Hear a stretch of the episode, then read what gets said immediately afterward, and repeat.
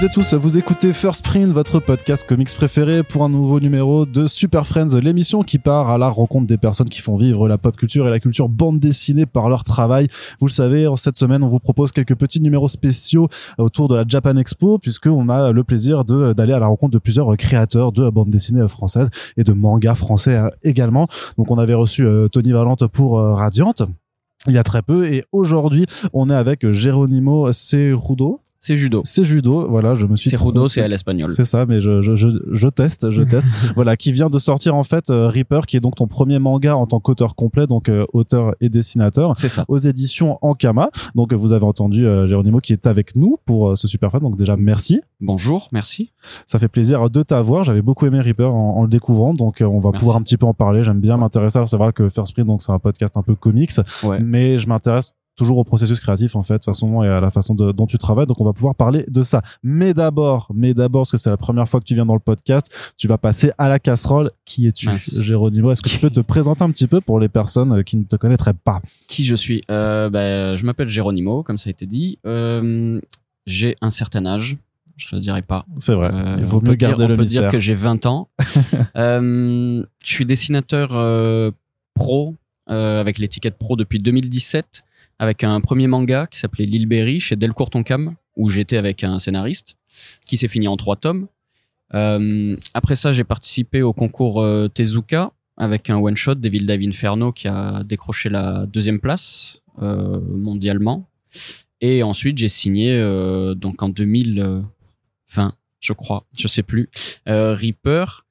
Et en fait, avant ça, euh, qu'est-ce que j'ai fait euh, Est-ce que je raconte mon parcours? Moi, j'ai envie que tu me racontes ouais, ton, ton parcours dans le dessin déjà, parce que c'est quelque chose que c'est des questions de base, tu vois, Ouais, mais ouais. ça fait toujours plaisir euh, pour, pour savoir un petit peu euh, bah, qui, qui est-ce qu'on écoute, de savoir un peu quel est ton rapport au manga, en fait, à la bande dessinée de façon générale. Euh, moi, alors s'il faut commencer vraiment à la genèse, j'ai eu la un- création. ouais, c'est ça. j'ai eu un premier manga dans les mains à 8 ans. Donc c'était le tome 35 de Dragon Ball. Dans l'édition, euh, les petits. ouais, petits les tomes, là vieilles Ouais, éditions dégueu euh, avec les couvertures, euh, c'était des patchwork. Ouais.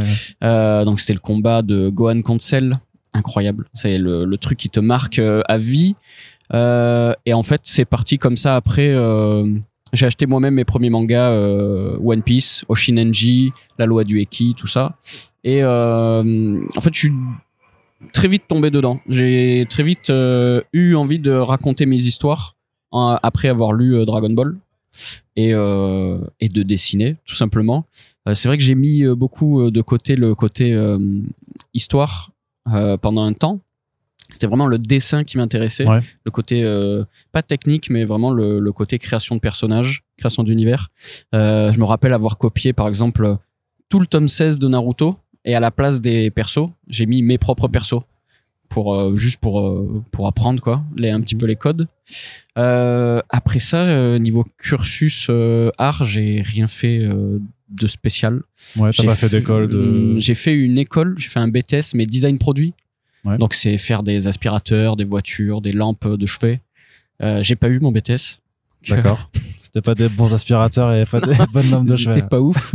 Euh, donc euh, complètement hors sujet avec la BD. En fait, avec la, la BD, j'ai bah, j'ai rien fait euh, niveau cursus. C'est Ça, que t'as appris par toi-même. Alors, bah, ça. du coup, en recopiant. euh, tout les- en les- les- autodidacte Ouais. et aussi grâce aux potes, aux amis dessinateurs Ouais. qui donnaient des conseils, qui m'ont appris la perspective, euh, les proportions, tout ça quoi. D'accord. Donc, Et, on, peut citer Akira Toriyama, j'imagine, dans tes références. En grosse référence, mais c'est pas une des références principales.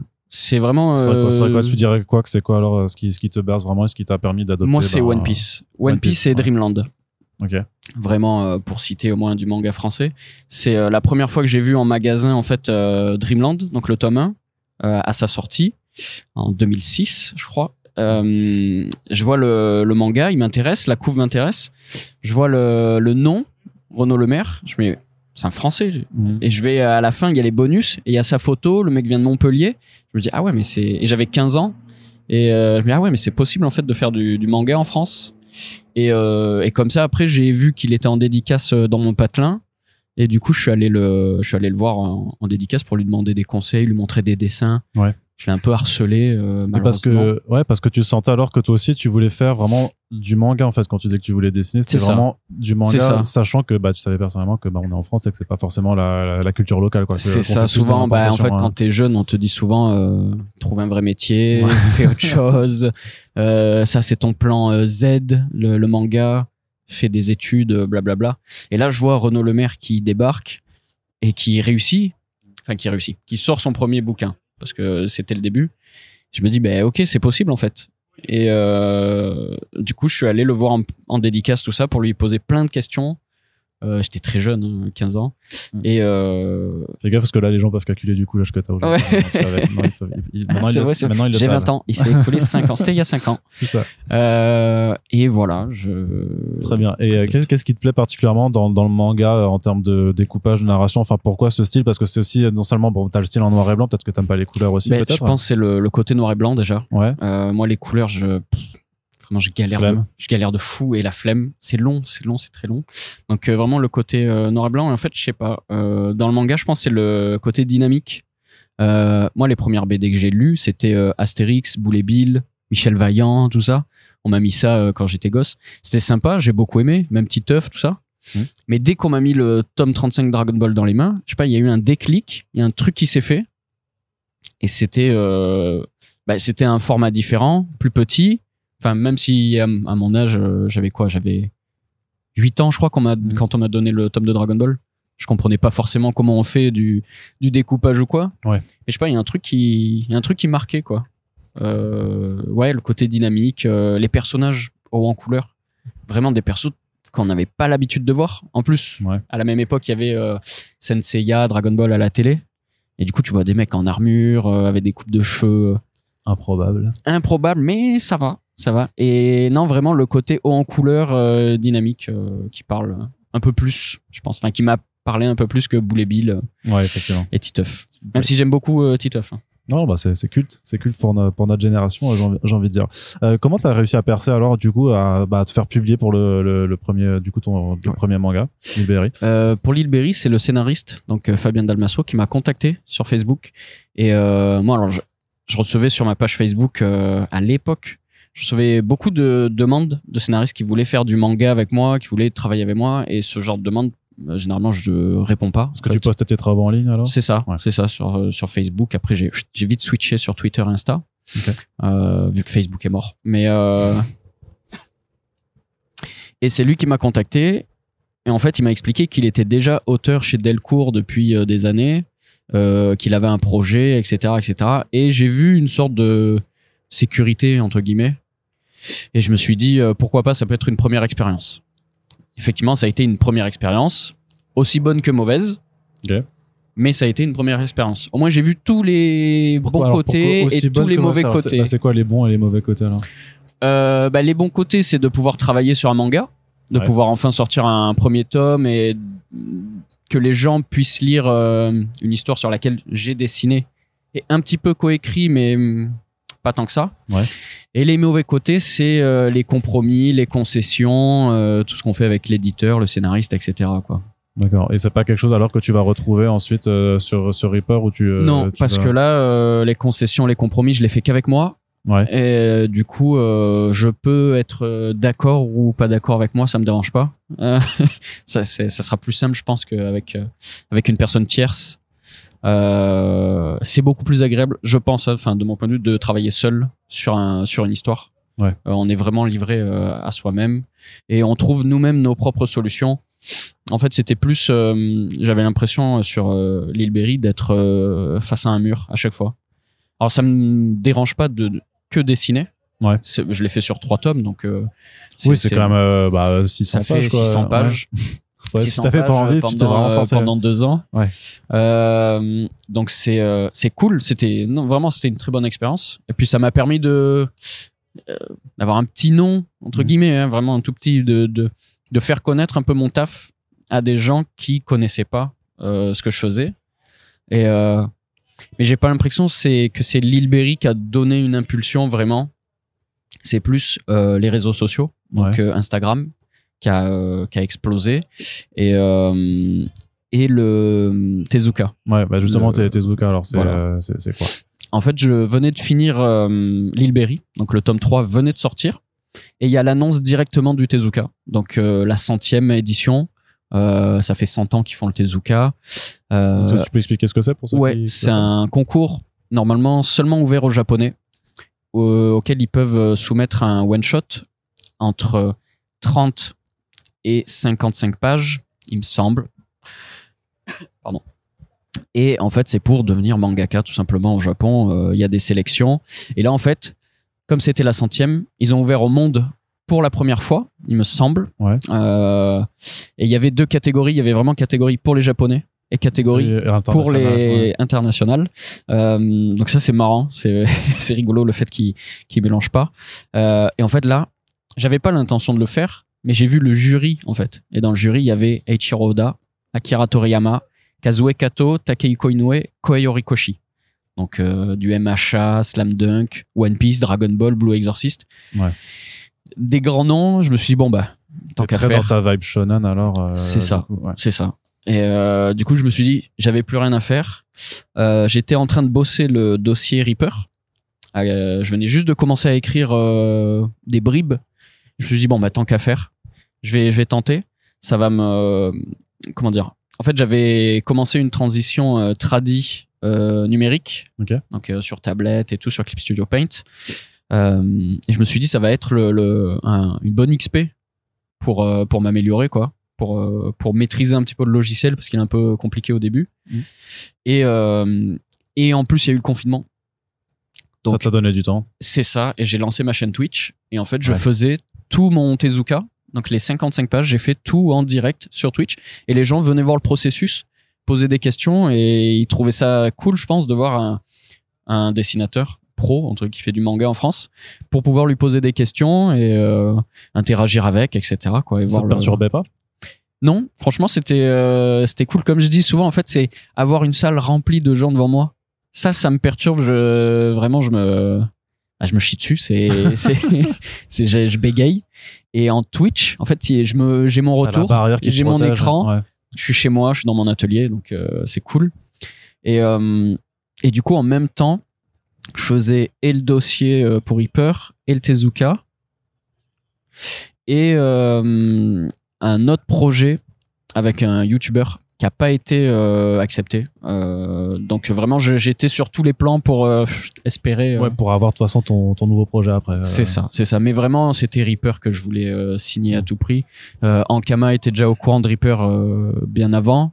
Enfin, depuis un an, je crois. Euh, je les avais contactés. Puis euh, l'éditrice me connaissait depuis euh, bien longtemps. Et en fait, au moment de, hum, de signer Reaper, donc avec Ankama, j'étais en visio. Le même jour, il y a les résultats du Tezuka. Ouais. Et donc, il y a mon téléphone qui fait que vibrer. Euh, incroyable, la deuxième place, blablabla. Bla, bla, bla, bla. Et euh, du coup, ben, je pouvais pas, j'étais comme ça. J'étais en demi-teinte, Ah. j'étais en excitation, euh, enfin même aussi en excitation parce que je finis, je signais euh, Reaper avec Ankama. Donc c'était, c'était une bonne journée. Ouais, bah, tu m'étonnes. C'était plutôt cool. Plus il y avait mon ça- anniversaire. Parce que ça t'a octroyé quoi en fait le. Enfin, t'avais un prix Alors le Tezuka, il y a euh, être euh, la publication du one shot du coup. Alors à la base, ça devait être dans le Shonen Jump. Mm. Ça n'a pas été le cas. Ça a été publié en ligne sur Shonen Jump Plus, ouais. euh, en anglais seulement ou en japonais aussi. Euh, je sais que ça a été traduit en japonais justement pour les jurys. Mm. Et il y a eu, si le one shot est toujours disponible sur Medibank en anglais. Donc, D'accord. il- on- tout le monde peut le lire, c'est gratuit. Euh, Il y a eu un prix euh, pécunier, donc euh, c'était à hauteur de 10 000 euh, euros, je crois. Et normalement, il y avait un voyage au Japon offert pour. en fait, il y avait une cérémonie de prévu avec justement les auteurs qui étaient dans le jury, tout le staff de la Shueisha, blablabla, pour remettre le prix, etc. Ça n'a pas été fait à cause du Covid.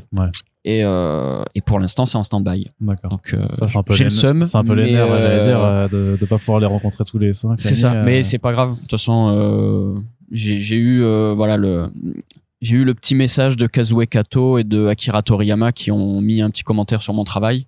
Donc ça c'est marrant d'avoir euh, en fait d'avoir eu le, le premier manga que j'ai eu dans les mains, c'est un tome de Dragon Ball. Et là t'as euh, Akira Toriyama qui te Ouais. qui te dit bah ton histoire elle est cool, elle se lit bien, c'est dynamique. Euh, ça fait quelque chose. Ouais, ça, ça flexe bien. Ouais, ça- j'ai beaucoup flexé pendant un moment, on me l'a bah, beaucoup reproché. Ouais, bah non, bah faut, faut kiffer hein, quand, tu, euh, quand tu peux te faire kiffer comme ça. Très bien. Est-ce que tu peux te présenter, euh, présente-moi, présente-nous Reaper. Du coup, pour Ouais. ceux qui, donc il y a un premier tome euh, qui est sorti euh, Ouais. déjà, et euh, dans le euh, Anka manga qu'ils ont distribué à Japan Expo, en fait, il y a euh, les, bah, les premières pages du, euh, du chapitre du, euh, du, du second tome. C'est ça, il y a le premier chapitre du tome 2, le tome 2 qui sort début décembre 2022. Donc euh, Yes. bientôt. J'ai toujours pas fini, mais il sort bi- bientôt. Ouais, bah, on, on compte sur toi pour finir à temps. Et du coup, euh, Reaper, c'est une histoire euh, dans un monde post-apo. Donc c'est peut-être dans notre monde après une catastrophe. Donc il y a beaucoup de gens qui disent que c'est une pandémie. quoi. Pas du tout. C'est une catastrophe. J'en ai pas parlé. qui a réduit plus de 90% de la population à néant. des animaux, de, des organismes. Les derniers survivants ont été sauvés et euh, se sont retranchés dans une tour de fortune qu'ils appellent le bosquet.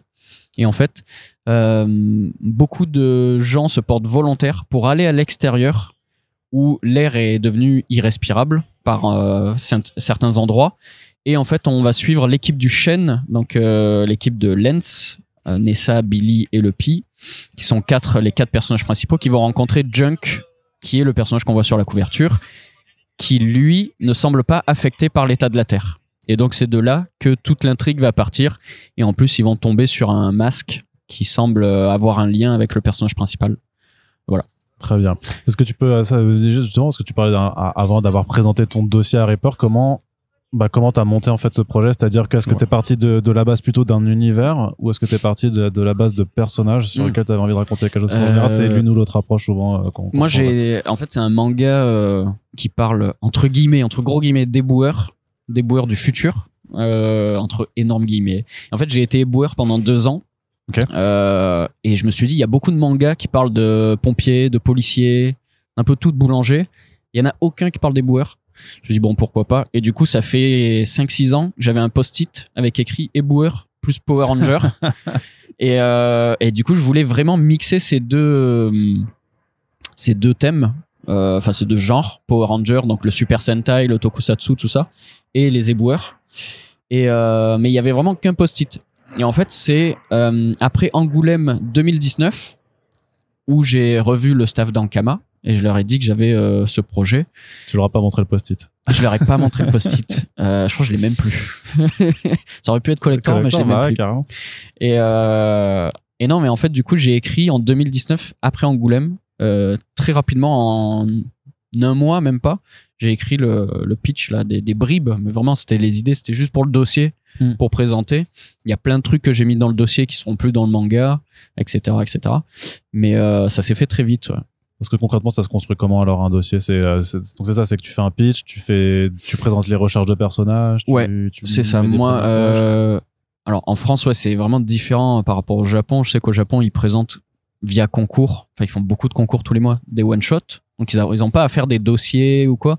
Euh, Ils font juste leur premier chapitre. pour avoir fait euh, justement un one shot suite au Tezuka pour le Jump, en fait, il y a juste à faire le storyboard, donc 50-55 pages, et les personnages principaux. C'est tout. Basta. Ils veulent juste ça, pas de pitch ou quoi. Ils veulent ju- juste lire des pages.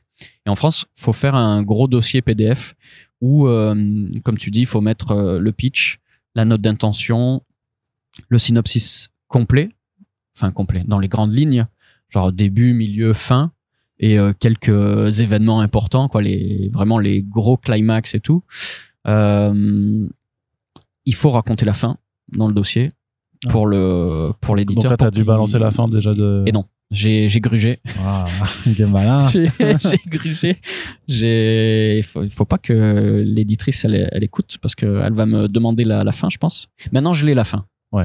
Je l'ai sous la, sous la douche là, je l'ai trouvé. Je vais, ah. Euh, c'est après avoir lu Fire Punch de Tatsuki Fujimoto. Je fais ah ouais. Je vais pas faire la même fin. hein. Ouais, non. Mais j'ai eu un déclic, je me suis dit, ah ouais, une fin comme ça, là, dans le même style. Euh, déjà, ça spoil, mais euh, voilà. Et en fait, le plus important dans un dossier, c'est les pages. Parce que le but, c'est faire un manga. Un manga, c'est des pages, c'est une histoire qui se raconte. Donc, euh, moi, j'ai mis une quinzaine de pages, mais je sais que par exemple, euh, ZD, qui fait Space Punch, lui, il a mis une quarantaine de pages. Donc, il a mis, il a mis la max. D'accord. Euh, moi, j'ai mis qu'une quinzaine parce que, bah, en fait, je faisais le Tezuka en même temps. Donc, du coup, j'ai vraiment, j'ai essayer de De dispatcher un peu. c'est ça. Hmm. Parce qu'en plus, j'ai fait aussi des. Dans le dossier, j'ai mis des pages couleurs, j'ai mis une, euh, un- une couve, pas celle-là, mais euh, un ersatz de couve, quoi, pour, pour montrer. Et voilà. Euh, la création de l'univers. euh, Qu'est-ce qu'il faut mettre? T'établis les règles aussi de ton univers par rapport parce que donc on est dans, dans cet univers post-apo, donc l'air est C'est ça. respirable, t'as as des factions en fait ça, qui sont créées, t'as des types de monstres aussi, t'as tout un bestiaire que Ouais. tu dois développer. J'ai expliqué, en fait, euh. J'ai expliqué tout ce que le lecteur va découvrir au fil de l'histoire. Donc j'ai expliqué le, le bosquet, euh, toutes les tribus, donc euh, du chêne, etc. Euh, j'ai présenté les personnages, etc. Quoi. Ouais. D'accord. Mais ah bah après comment tu transformes ça? Tu, tu fais directement un storyboard à chaque fois? Tu, tu fais Mm. chapitre par chapitre? Tu as un plan d'ensemble par tome? Ah, pour, pour le dossier pour... Non non maintenant maintenant on est dans, dans, dans le vif. Ok. dans le manga. Moi, j'ai les grandes lignes. Donc, j'ai le début. Voilà. j'ai la fin maintenant. Je l'avais pas au début. Euh, je sais où je vais, mais je sais pas comment j'y vais. Donc, euh, j'ai des. En fait, j'ai des grands axes. Je sais euh, que je veux qu'il se passe tel événement pour mes personnages. Et je vais essayer de faire en sorte que mes personnages arrivent à ces événements. Mais je me laisse beaucoup de beaucoup de blanc dans mon histoire pour me surprendre aussi. Si j'écris tout de base, ça va me ça me frustrer en fait. J'aurais plus envie de raconter mon histoire. Ouais. Ça, ça me l'a beaucoup fait de déjà écrire vraiment tout un pitch. Et en fait, comme j'ai tout euh, sous les yeux, bah, j'ai plus envie de raconter mon histoire parce que bah, je l'ai déjà sous les yeux. Donc je me laisse énormément de de, de cartes euh, de cartes blanches de de vide dans l'histoire. Euh, là, j'ai écrit le- donc le tome 1, j'ai écrit le tome 2 que je suis en train de finir. J'ai le- les grandes lignes du tome 3, mais c'est tout. Et tu sais pas du coup en combien de tomes tu, tu Non. comptes finir euh, Non. Alors, j'ai signé- pas- Ouais, pour... un certain nombre de tomes. Ouais. Je le dis pas Ouais. pour plus me porter euh, l'œil, mais euh, je sais dans l'idéal si Reaper fonctionne combien de tomes euh, j'aimerais faire quoi. D'accord. Avec euh, bah déjà alors des, des idées de- d'intrigues que tu peux euh, implanter dans dans, dans la C'est ça ouais, en plusieurs arcs, enfin en plusieurs arcs. Mais ça serait pas une série trop longue. Ouais. Ça c'est quelque chose qui te fait peur, ou, enfin, ou dont t'as pas juste à Ouais. parler parce que tu veux peut-être passer, enfin, te dire que tu vas pas faire non plus Reaper pendant. Ouais, c'est ça, c'est ouais. surtout ça. Il y a d'autres histoires que j'aimerais raconter à côté de, de Reaper. Euh, même si j'aime beaucoup Reaper et j'ai beaucoup aimé créer les personnages, euh, je m'y suis Ouais, ouais. très vite attaché, tout ça. Euh, les lecteurs aussi apparemment, donc ça c'est cool. Et euh, mais pas une série trop longue, Ouais. pas trop courte non plus. Mais euh, vraiment, si, si je devais te donner un ordre d'idée, si Reaper fonctionne, ça serait 10-15 tomes. Mais, euh, mais comme je dis, en fait, demain, ça se trouve, euh, on me dit, bah, fais ce que tu veux. Et bah, je pars sur. euh, 50, 100. Tu fais une One Piece. 1000. Voilà, tu fais 1000, 1000 ouais, tomes. 1000, 1000, c'est plutôt 1000 tomes. c'est beaucoup. c'est beaucoup trop. c'est quand même pas mal. C'est quand même pas mal. Mais justement, tu parlais parce que tu parlais des, des, des personnages, c'est euh, ouais, c'est comment tu te viens l'inspiration pour les créer bah, à la fois bah, d'un point de vue euh, purement visuel sur le cara design, de aussi de leur donner leur personnalité, tout ça. qu'à- À, quoi tu fais attention euh, bah, quand tu crées tous ces personnages. C'est c'est dur hein, comme question. euh. bah, je suis pas là pour Moi, je me prépare pour, que ce soit fa- pour que ce soit facile non plus. hein. Euh, c'est la first plus- print, hein, c'est pas ouais. print. J'avoue. La plupart du temps, pour les personnages, je m'inspire de gens que je connais. ok. Euh, Donc là, si tes potes ils écoutent, ils vont se dire ah, Mais je leur ai dit. qui Je leur ai dit. En fait, j'ai un groupe Ouais. de potes, on est cinq. Les persos principaux sont cinq. Donc, euh, la plupart sont inspirés. Mais dans une moindre mesure. Tu vois, c'est un petit, euh, une petite inspiration. Et après, c'est beaucoup de séries. Euh, Il y a beaucoup du Stargate SG1 dans les, dans les persos. Euh, je sais pas si tu connais. Mais, je euh, connais, je voilà. regardais pas, mais Ouais. je connais.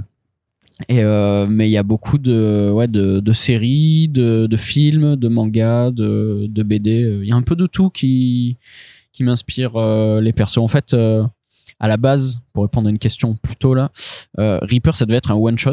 Je voulais juste faire un one shot. Euh, très inspiré Gainax, Gurren Lagann, tout ça. Ok.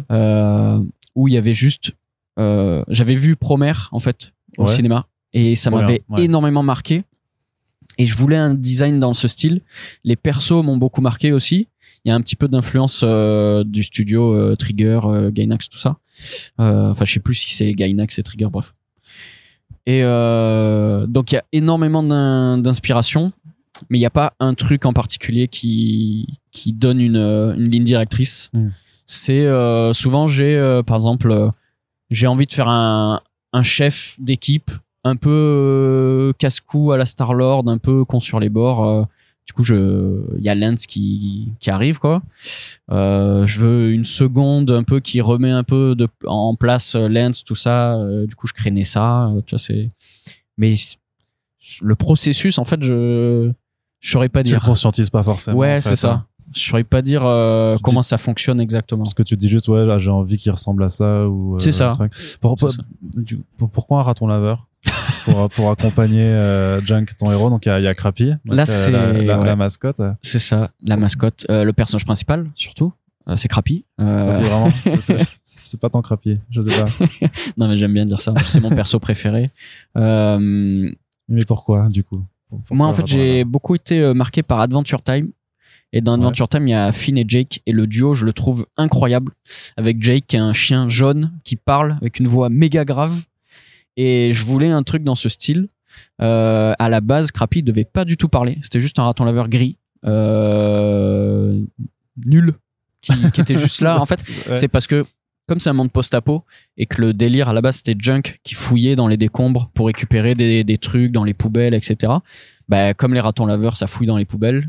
Je me suis dit bon bah dit, ouais, c'était tant qu'à euh, faire, on va son- mettre euh, on va mettre une mascotte. son animal totem. Mais à la base euh. c'était vraiment pas pour faire une mascotte, c'était vraiment pour faire un, un sidekick à Junk Ouais. pour euh, pour qu'il y ait un un échange en fait, pour pas qu'il soit trop seul. Ouais, qui se parle à lui-même. C'est ça, pour qu'il y ait un plus, équilibre. euh, Parce que je vois beaucoup dans certains mangas où le, le perso est seul au début. C'est très long parce que vraiment, voilà, il se parle à lui-même, il est un peu niais, il court dans tous les sens, tout ça. Et je voulais pas, du coup, ce côté niais, ce côté perdu.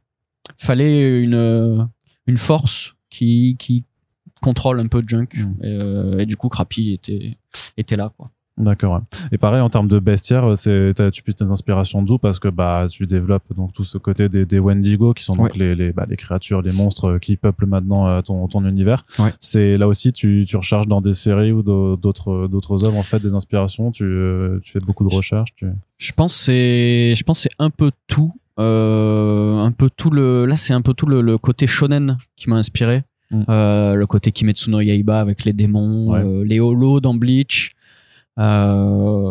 vraiment ouais tout ce côté euh, bestiaire shonen après les insectes euh, les insectes géants truc c'est avec les insectes parce que même les armures ont des formes un petit peu ça. des allures de scarabée, des choses comme ça. les, les gros insectes c'est beaucoup euh, Nausicaa et la vallée du vent Ouais. qui m'a inspiré Euh, et après pour les armures c'est beaucoup euh, Power Ranger Beetleborgs Kamen Rider Guyver donc c'est vraiment tout ce qui tous ces types qui ont des armures euh, Donc tu dirais quand même que tu digères beaucoup en fait d'influences que C'est après ça. tu euh, que tu remets dans dans Reaper c'est ça. J'essaie de comme tu dis les digérer dans un premier temps. Euh, parce que si je prends le truc et que je crée direct après ça va trop ressembler Mm. tout ça. Comme euh, avec par exemple toutes les œuvres de Mathieu Bablé donc Carbone et Silicium et Shangri-La. Quand je les ai lus ça m'a énormément frappé. Et j'ai écrit des trucs juste après. Je me suis dit bah non bah je viens d'écrire le même truc. Ouais. c'est n'importe quoi. Ou Fire Punch aussi qui m'a énormément marqué. Et euh, pareil j'ai écrit je me suis dit bon bah je vais arrêter. Je vais- Ouais. mais du coup j'ai attendu de digérer le truc de, de laisser passer un peu le temps pour euh, bah, pour euh, pour que ce soit juste une influence en fait D'accord. ouais. J'ai d'autres questions aussi à te poser par rapport un peu bah, à ta gestion du rythme en fait. Ouais. C'est quand même une BD qui est assez dynamique en fait parce Ouais. que bah ça se parle beaucoup, ça ça crie un peu et Ouais. puis après ça fait ça fait de la baston. Comment tu gères un petit peu ton équilibre quand même entre bah voilà scène de scène de de vraie action, euh, de, de moments un peu Euh. plus de dialogue pour euh, bah amener tes euh, bah, tes pions les uns après les autres. Surtout que Mm. tu développes assez rapidement ton univers avec de plus en plus de personnages qui s'ajoutent et euh, bah ça aussi c'est un truc qu'il faut un peu euh, gérer d'un point de vue équilibre. Ben ça, je, ben, je saurais pas dire. Euh, en plus, on m'a, on me l'a beaucoup reproché, tu vois, le, le fait que ça crie beaucoup. Les persos Ouais. se, se crient euh, dessus beaucoup. Bah après, moi, je voulais vraiment une, euh, une espèce d'archétype de famille dysfonctionnelle, ou vraiment euh, une famille qui sait se parler que en criant. tu vois, euh, et je connais ça. Je, enfin, je connais ça. Personne ne le sait, mais je connais. J'ai dit ça comme si tout le monde savait. Je connais ça. Et euh, et je voulais dépeindre ça, une famille qui se sait pas se parler, mais qui s'aiment quand même, enfin qui vont apprendre à se découvrir, à s'aimer au fil des, des tomes. Euh, mais pour le rythme en lui-même, euh, ben ça aussi je le, Tu le fais à l'instant. ouais, enfin à l'instant je sais pas, mais euh, c'est, je veux, en fait, mon tome 1, je me dis, je veux qu'il finisse sur tel climax. Donc je vais pas spoiler la fin du tome 1. Non. Mais euh, voilà, je veux qu'il y ait cette fin et j'essaie d'y arriver en euh, développant certains personnages. Alors il y a des personnages qui sont plus mis en avant, euh, d'autres plus en retrait. Là vraiment dans ce tome, je voulais vraiment mettre Junk Lens en avant, un petit peu Billy aussi, qui sera un, un personnage vraiment très important sur la suite de Reaper. Euh, donc c'était vraiment ces trois personnages que je voulais mettre en avant et j'ai essayé d'articuler ce tome 1 autour de eux pour emmener justement à cette fin du, tome 1. Et tous les tomes, en fait, je les écris comme ça. Je dis, euh, le tome 2, je veux qu'il finisse sur telle scène et je vais essayer d'emmener mes persos euh, jusque-là. Et s'il y a des scènes que je peux pas mettre ou quoi, euh, des dialogues, etc., bah, je les garde pour plus tard. J'essaierai de les placer plus tard, etc. Quoi. Il y a pas un moment où parfois tu te laisses euh, surprendre toi-même par, par tes personnages et où tu t'es Si. dit à un moment que tu voulais écrire quelque chose et qu'au final ce que tu as fait finalement était, était Si, assez, complètement. Il y a parfois des moments où je veux écrire un truc et je l'écris pas ou je l'écris différemment. Euh, des fois où j'écris des trucs et je me dis ah ben j'aurais pas dû l'écrire comme ça. Euh, ça souvent. mais mais ouais, c'est pour ça où je laisse beaucoup de blanc dans mon histoire, justement pour me laisser surprendre. Euh, par exemple, le tome 1 ne devait pas finir comme ça. Ouais. Euh, de base, le premier storyboard que j'ai envoyé en Kama, euh, ça devait pas se finir comme ça. Je peux spoiler parce que ça va pas se finir comme ça. Ça devait finir sur la mort de Junk, Ah ouais, direct. une fausse mort, ouais. une fausse mort. Genre En le tome il finit, oh Ah oui, il mais est genre mort, en cliffhanger. vite il faut le tome 2. euh, ouais, en cliffhanger de, de Mais je me suis dit, c'est nul. On vient de découvrir Junk. On est peut-être un petit peu attaché à lui, mais pas tant que ça. Il va mourir. C'est pas, c'est pas fou de, de faire un truc comme ça. C'est une méthode de voyou quand même. hein. Ouais, c'est eh, clairement, clairement. Donc euh, j'ai dit non, mais il y a, ouais, il y a plein de trucs que j'ai écrits de base et euh, qui ont, qui ont sauté quoi. Ouais. Parce que voilà. Tu conscientises aussi quand même le, ton découpage sur les planches? Pour euh, bah, que ton action soit vivante ou tu utilises un peu je vois notamment que bah, par rapport aux angles de vue que tu as ou même aux, angles que prennent les, les personnages que tu essaies d'infléchir Ouais. tes cases aussi pour qu'elles épousent en fait la, la, la forme des corps Ça ouais. Par contre euh, le, le découpage, j'aime, euh, c'est ce que j'aime beaucoup dans la BD, c'est j'aime toujours essayer de trouver de nouveaux plans et de nouveaux angles de caméra. Euh, Il y a une, il y a deux mangas là dernièrement qui m'ont beaucoup marqué. Il y a Dan Dadan euh, qui est très récent, et Gashiakuta, qui est pas encore annoncé en France, qui est il y a 20 chapitres euh, en scan, hein, malheureusement, mais bon, c'est pas en France encore. Euh, et en fait, ces deux mangas ont un style graphique incroyable et des découpages. En fait, j'en suis pas revenu, quoi. C'est c'est ouf, et je me suis dit, je vais. Ils, ils ont apporté un truc. Alors, il y en a beaucoup d'autres d'auteurs avant hein, qui ont apporté des, des découpages différents, tout ça, mais ces deux-là que je viens de découvrir, ont apporté un truc vraiment euh, incroyable. Et je me suis dit bah, j'ai envie de, tenter de, faire pareil. Et je pense que tous- tous les auteurs autrices travaillent comme ça.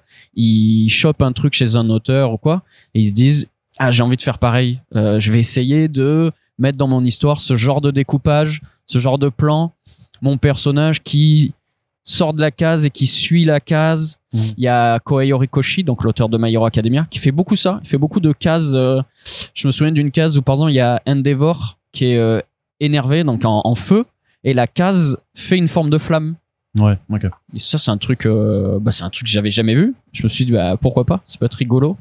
Comme euh, une double page dans Reaper où Junk se transforme. Spoil. Mais du coup les, les cases qui les traits qui séparent les cases c'est l'énergie qui entoure le point de, de Junk quoi ouais c'était vraiment voilà mais c'est vrai parce que même de là-dedans, enfin, t'en fais pas énormément. Des, enfin, tu fais quelques doubles pages, tu as aussi quelques pages pleines, mais au Ouais. final, t'en abuses pas trop non plus parce que tu veux pas. Non, mais les doubles pages, en fait, c'est comme c'est marquant, comme c'est impactant. euh, je- selon moi, euh, je pense qu'il faut pas trop en abuser. Ouais. Justement, comme euh, comme ça, quand tu tournes et que tu vois une double page, bah, ça te saute, ça te saute aux yeux, quoi, Euh, pour que ça te marque la rétine. Et euh, il y a Renaud Lemaire, du coup, qui disait que dans un tome, il faut au moins une dizaine de pages qui marquent la rétine.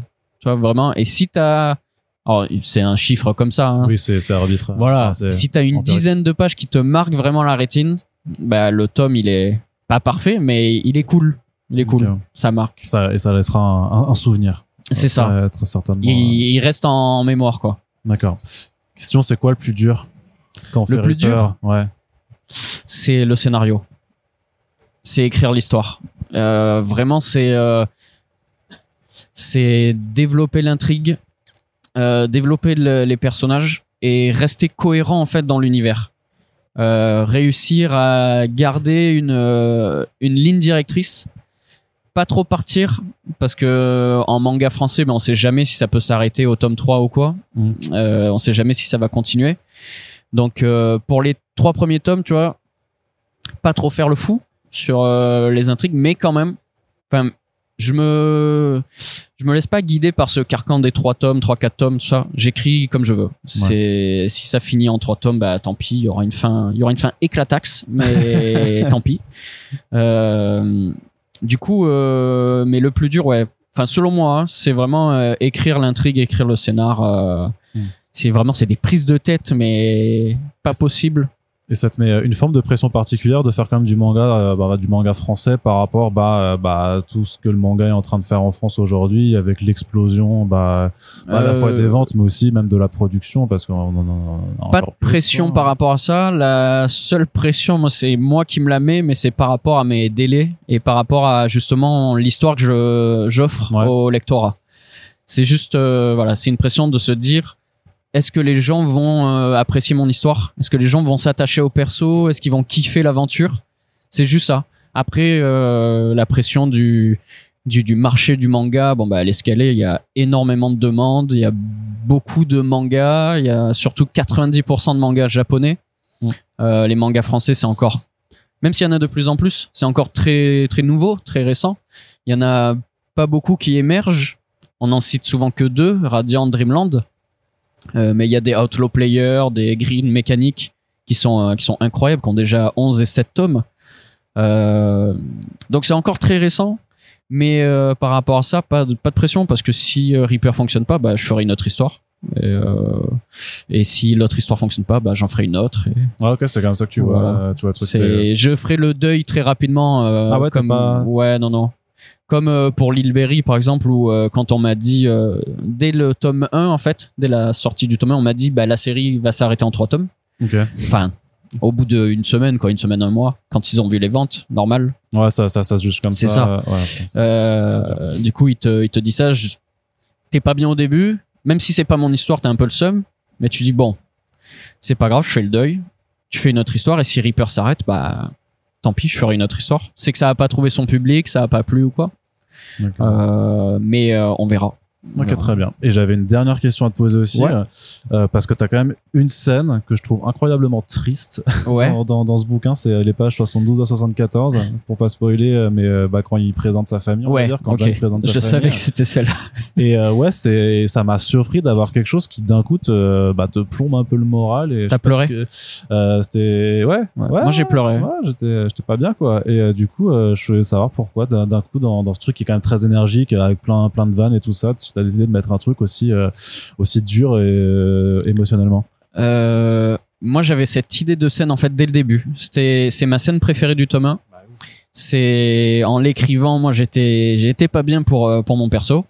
C'est, un truc, bah, c'est la première fois qui, enfin, pour Devil Day Inferno aussi, ça m'a, ça m'était arrivé, ce que pas, ce que vit euh, Juan dans ce one shot. Mais là, pour Junk, j'avais envie de faire une scène comme ça.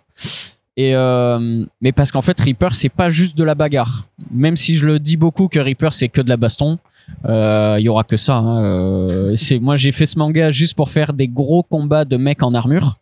Euh, c'est tout. Mais je voulais quand même. Bah, un manga, c'est pas juste ça. C'est une histoire, c'est des persos qui vont se développer, qui vont apporter quelque chose. Et euh, et en fait, pareil, je l'ai pas intellectualisé. Je voulais juste faire cette scène et je voulais juste euh, faire pleurer les gens en fait. C'est pas vrai. hein. Pas vrai, je voulais pas faire chialer les gens, mais c'est vrai qu'il y en a beaucoup qui viennent en dédicace et qui me disent euh, cette scène, elle m'a énormément marqué. Mm. Euh, Il y en a qui viennent et qui me disent j'ai eu les larmes aux yeux en lisant et tout et bah tant mieux. Enfin, je pense que j'ai réussi ce que je voulais faire avec cette scène. T'as accompli ton but. Très Ouais. bien. Bah écoute, merci beaucoup à Géronimo. Ça fait euh, 40 minutes là qu'on est ensemble. Ben, merci à vous. Et, bah, il va falloir te libérer pour d'autres interviews, je crois. Tu es très demandé Ouais. sur sur ce salon. Mais en tout cas, je te remercie d'avoir pris euh, le Merci temps de, de répondre à, à toutes nos questions. Donc, euh, Reaper Thomas, c'est disponible chez Ankama euh, dans toutes les bonnes librairies. Ouais. Et donc, euh, tu es en dédicace pendant tout Japan Expo aussi. euh, C'est ça. Très très bien. En tout cas, si vous appréciez ces podcasts, on vous rappelle que le plus important, à la fois pour nous et pour les personnes qui viennent parler de leur travail, c'est de les partager partout sur les réseaux sociaux. Parlez-en dans les allées de la Japan Expo, parlez-en n'importe où, c'est pas grave, je sais pas de quoi faire et tout ça. Et on a aussi une page Tipeee qui est ouverte sur laquelle vous pouvez nous soutenir pour qu'on voit l'avenir de façon pérenne. Merci à toutes et tous de nous avoir écoutés. Géronimo, salut. Merci beaucoup. Et à très bientôt pour le prochain podcast. Ciao